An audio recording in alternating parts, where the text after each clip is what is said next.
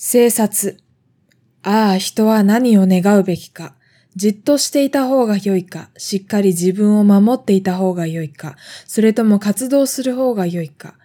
ささやかながら自分の家を建てるべきか。それともテントのもとに住むべきか。岩を頼みとすべきか。硬い岩でさえ揺らぐものを。一つのことが誰にでも当てはまりはしない。めいめい自分のすることに注意せよ。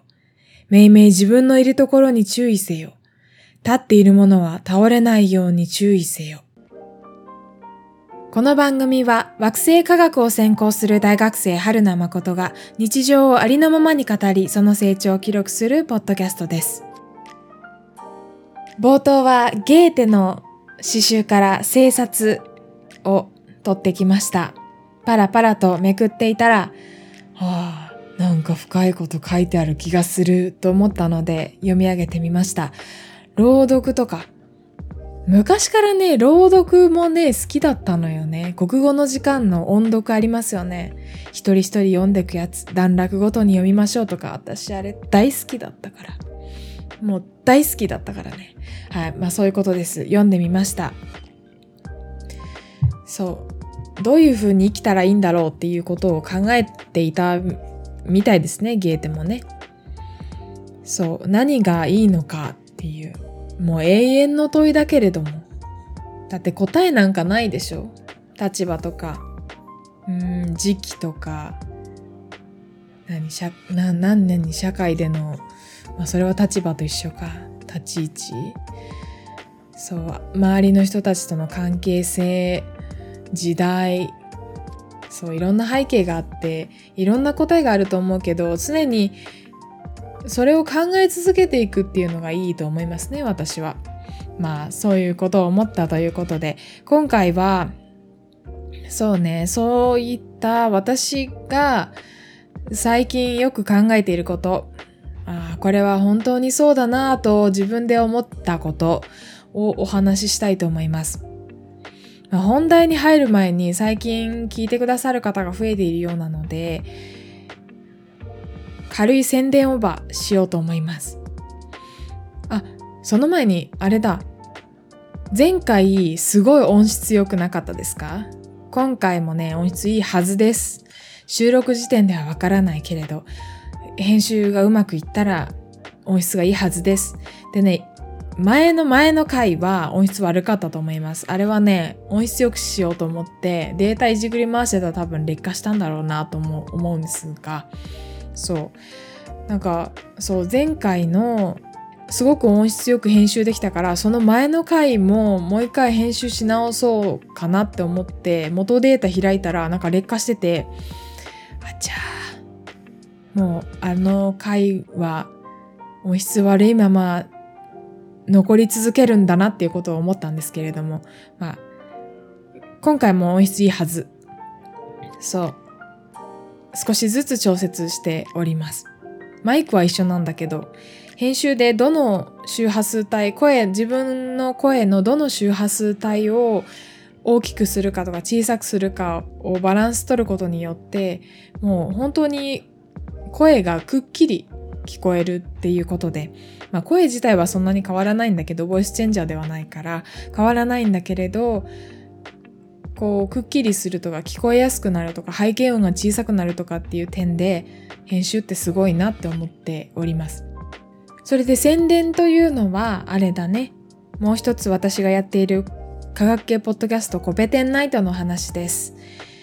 コペテンナイトという宇宙のことを私の友達と一緒に話すポッドキャストをやっております。宇宙のことと言いながら私が今飲酒勉強を真っ盛りですので、えっと、ちょうど今のシーズン、今シーズン4.5っていうことで、私の友達の演劇学専攻の友達の専門の話をしてもらっています。演劇学って何？演劇のルーツはどこにあるの？とか、あとは、えっとね、今日あげたのが、ロミオとジュリエットを読み解く回で、ロミオとジュリエット、翻訳の観点から読み解いたら、ジュリエットって実はっていう、そういう話をしている、まあそんな回がイレギュラーで、まあ、シーズン4.5として入っているんですが、普段はね、私の専門の宇宙の話、とりわけ太陽系内の惑星の話、まあ、今、今上がってるのだと、金星火星、タイタン、タイタンというのは土星の衛星のことです。のお話をあげたりしておりますので、ぜひそちらも聞いてみてください。今日簡単にではあるんだけど私が普段考えていることあ小さい頃っていうかなんだろう思春期。もっともっと私もまだまだまだ若輩者ですけれどももっともう高校中学生高校生ぐらいの頃もう世界が私を中心に回っていると勘違いしていた頃。そうあの頃。遠い昔遠遠くもないけれどもそう昔。周りの大人より自分の方が何百倍も大人だと思っていたあの頃のあその頃は気づけなかったことで最近ああそうだな私は昔なんて勘違いをしていたんだろうっていうふうに、そして恥ずかしくなったりもする。恥ずかしくて、例えば、顔洗っている時とかにそれを思い出して、うわーとかになってる。もう実際に私、叫びますからね。あーって思い出したら。はあ、出てくるなって思う。まあそういったくらい恥ずかしくなることを今から喋りたいと思います。それは何かというと、人間に最も必要なことっていうのが想像力だなっていうふうに思うっていうことです。想像力。想像力を働かせて新たなものを作る新たな技術を作る。それはもちろんそうなんだけどそうやって人間は文明を築いてきたんだけどそういう話じゃなくて、まあ、それもそうなんだそれも真理なんだけどなんか私がフォーカスするのは特に人間関係の方で私ってねあれなんですよね。自分のことにしか興味ないくせに人間関係とかそういったことにそういったことを結構こうこう思い悩むっていうか何？こうどうあるべきかっていうのを考えたりするんですよね。自分にしか興味ないくせにね。私って本当に自分中心で自分にしか興味なくて他人に全然興味ない人間なので。そう。そう。全然一人でいいっていう感じの人間なのでそもそも他人に他人への関心のベクトルっていうのが小さい方なんですけどなんだけどでもそれも逆説的だよねでそれなのにそ人間には興味あるっていうか自分には興味自分にしか興味ないんだけど自分含め人間には興味あるということでめんどくさい性格だなと思う今日この頃ですね。はい。そんな私が人間に最も必要だなと思うものは想像力で、それはとりわけ思いやりであったり、優しさであったりする部分には想像力が不可欠だなって思うから想像力って大事だなって。そして自分にはそれが割と欠けてるなって。もっと相手をもんぱかるというか、相手の、相手の、察するってね、察するって私ね、あんまね、好きではないんだけど、好きではないってどういうことかというと、察するって、まあ、特に日本でよく見られるというか、こう相手の感情の機微みたいなのを感じ取るというそれを相手に丸投げするような感じがして察しろよって言われるとそうそうですよね。察しろよって言われるとそうなんだけど、まあ、私自身は察しろよって言われない部類の人間ではあるんですよね。察しすぎるタイプの人間なので。詳しくは過去回の HSP の回を聞いてください。察しすぎる人間の方だと自覚があります。でそう察しろよっていうどこまで察するかどの程度察してほしいかっていうのは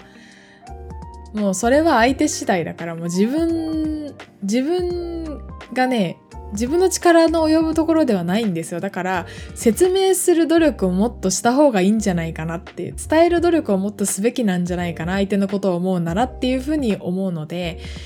まあ、そこにも想像力いるよね。想像力いるな。そう。さす、そう、相手の気持ちを考える。もちろん、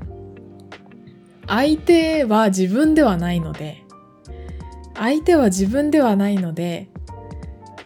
100%察することは無理。だからお互いに努力しないといけない。お互いに自分の気持ちを伝え、伝えてそれを読み取る努力をしないといけないわけなんですけど、お互いに想像力が必要でしょ想像力大事だなと思うわけなんですよ。例えば街中ですごく早歩きで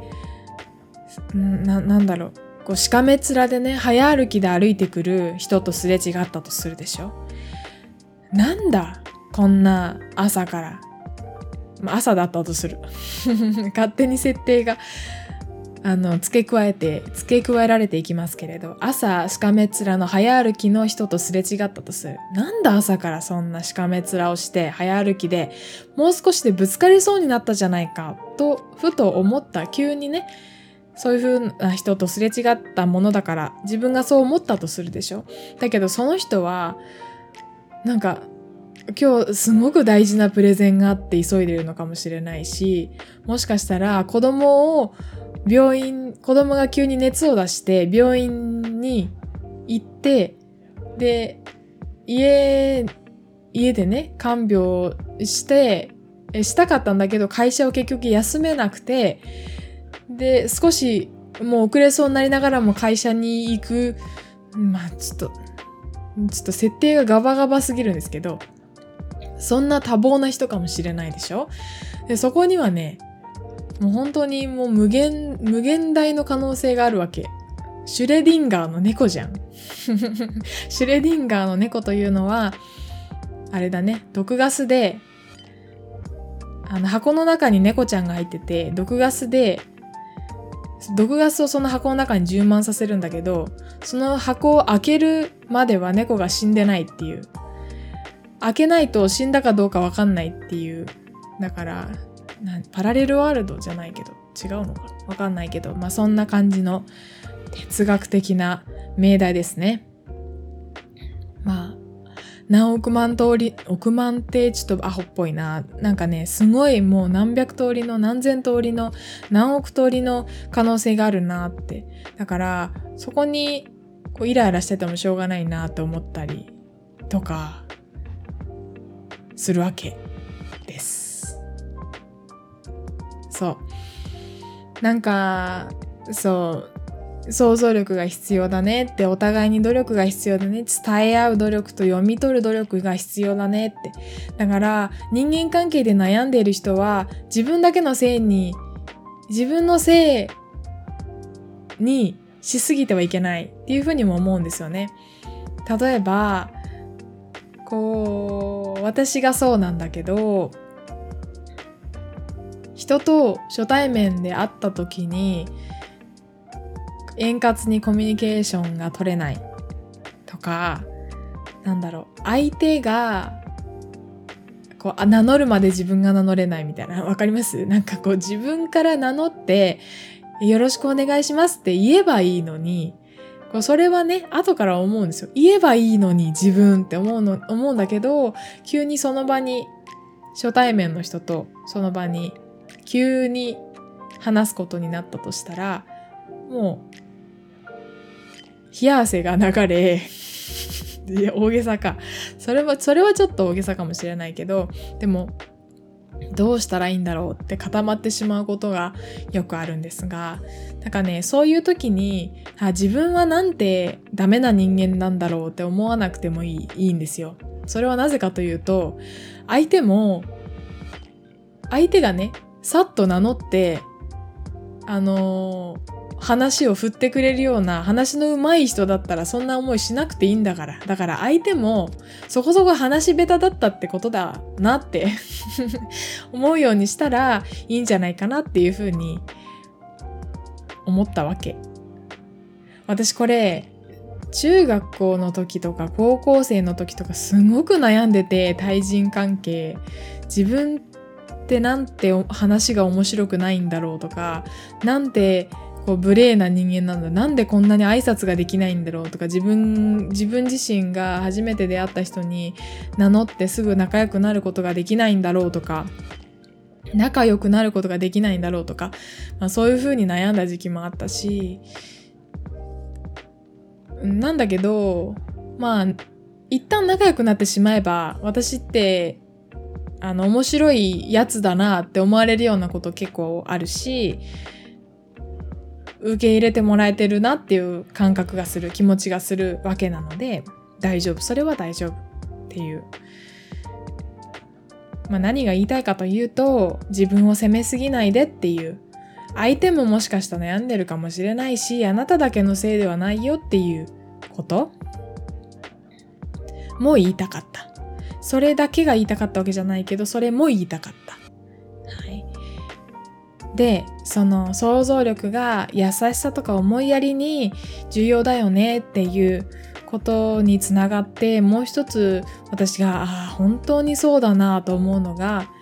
優しさって賢さだなっていうことなんです。優しさ想像力がある人が優しいっていう、まあ、その過程のもとに論を進めていきますので皆さんあの優しさ優しさについても諸説ある私の中で諸説あるんです。相手のためを思ってこうすべきだっていう意見を言うのが優しさなのかそれとも相手が思ったことを全部その通りにやらせてあげるのが優しさなのかそれはもう定かではない。いろんな人のいろんな優しさがあると思うけどだけどね優しさ相手のためを思う。そして相手のために行動するってねすごい勇気がいること勇気がいることというかねそれはすごく立派なことだなと思うし優しい人って賢い人だなって思うわけ。相手に譲るとかこう相手のちょっといい例が思いつかなかった。相手に譲るとかで止まっちゃった。まあなんだけどそう優しさって賢さだなって。私自身は私自分のことを優しくない人だなって思っていて。だからそれは同時に賢くない人だなっていうことになるんですけど、まあ、それは自分でもそう思っていて優しい人になりたいなって思うんですよ。私の周りの優しい人たちってたくさんいるんですけど優しい人たち優しい人になりたいなって思うわけなんです。でそういった点でこう昔の自分を考えた時に、はあ、もう一生思い出したくないです。出てこないでくださいっていう気持ちになるんだけれども、まあ、早く早い、もう早いかどうかわからないけど、今気づけてよかったなっていうふうに思うようにしました。うん。思うようにしたからといって、そのフラッシュバックが起きた時に、あーってなるのはもう抑えられないんだけど、そう、優しさって賢さだなってなんか伝わりますかね？優しい人って賢いなっていうのが。そのね、想像力が、想像力を働かせて、相手の気持ちを読み取って、相手、相手に優しくできる、相手の心に寄り添える人って、こう、余裕があるでしょ、心に。心に余裕があるってことは自分の生活のあらゆるこう細かい何か嫌なことってみんなにあると思うしそのそのアンテナの立ち具合が、まあ、アンテナ立ち具合も人それぞれつまりすごく些細なことにもびっくりしたり、えー、悲しくなったりイライラしたりする人もいるしそこに関して鈍感な人もいると思うんだけどなんだろう、そういったことって一定数、まあなんか、うん、なんか難しいな。その、毎日のイライラとか、いろんな感情の波っていうのが、その振幅の大きさに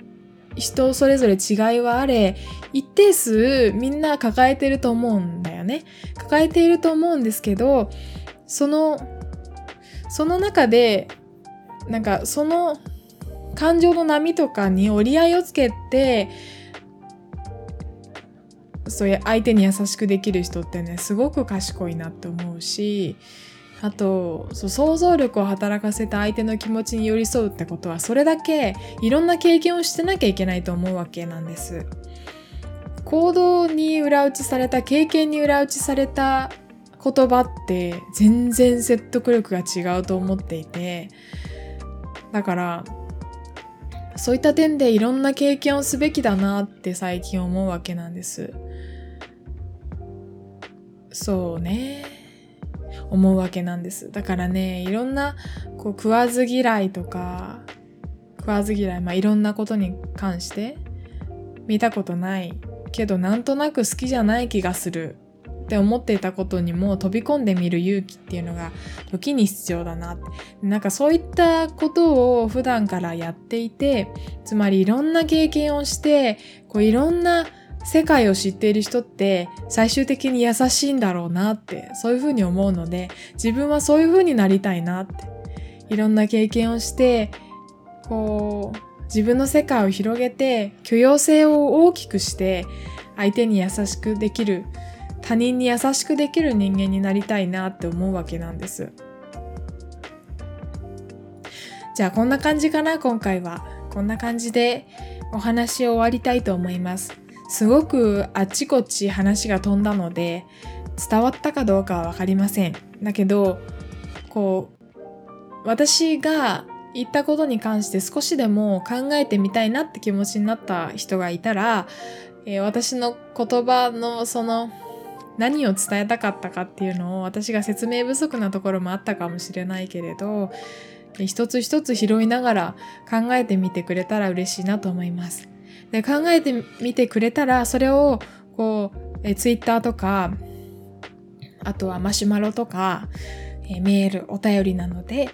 お知らせください。ということで今回はこの辺で失礼します。次回もお楽しみに。番組の感想や私へのメッセージは、はるなまことアットマーク gmail.com、harunamacoto アットマーク gmail.com またはツイッターでハッシュタグまことの友をつけてつぶやいてください。お待ちしています。私が友達と宇宙を熱く語るポッドキャスト番組コペテンナイトは毎週水曜土曜に更新しています。最後までお聴きいただきありがとうございます。次回もお楽しみに。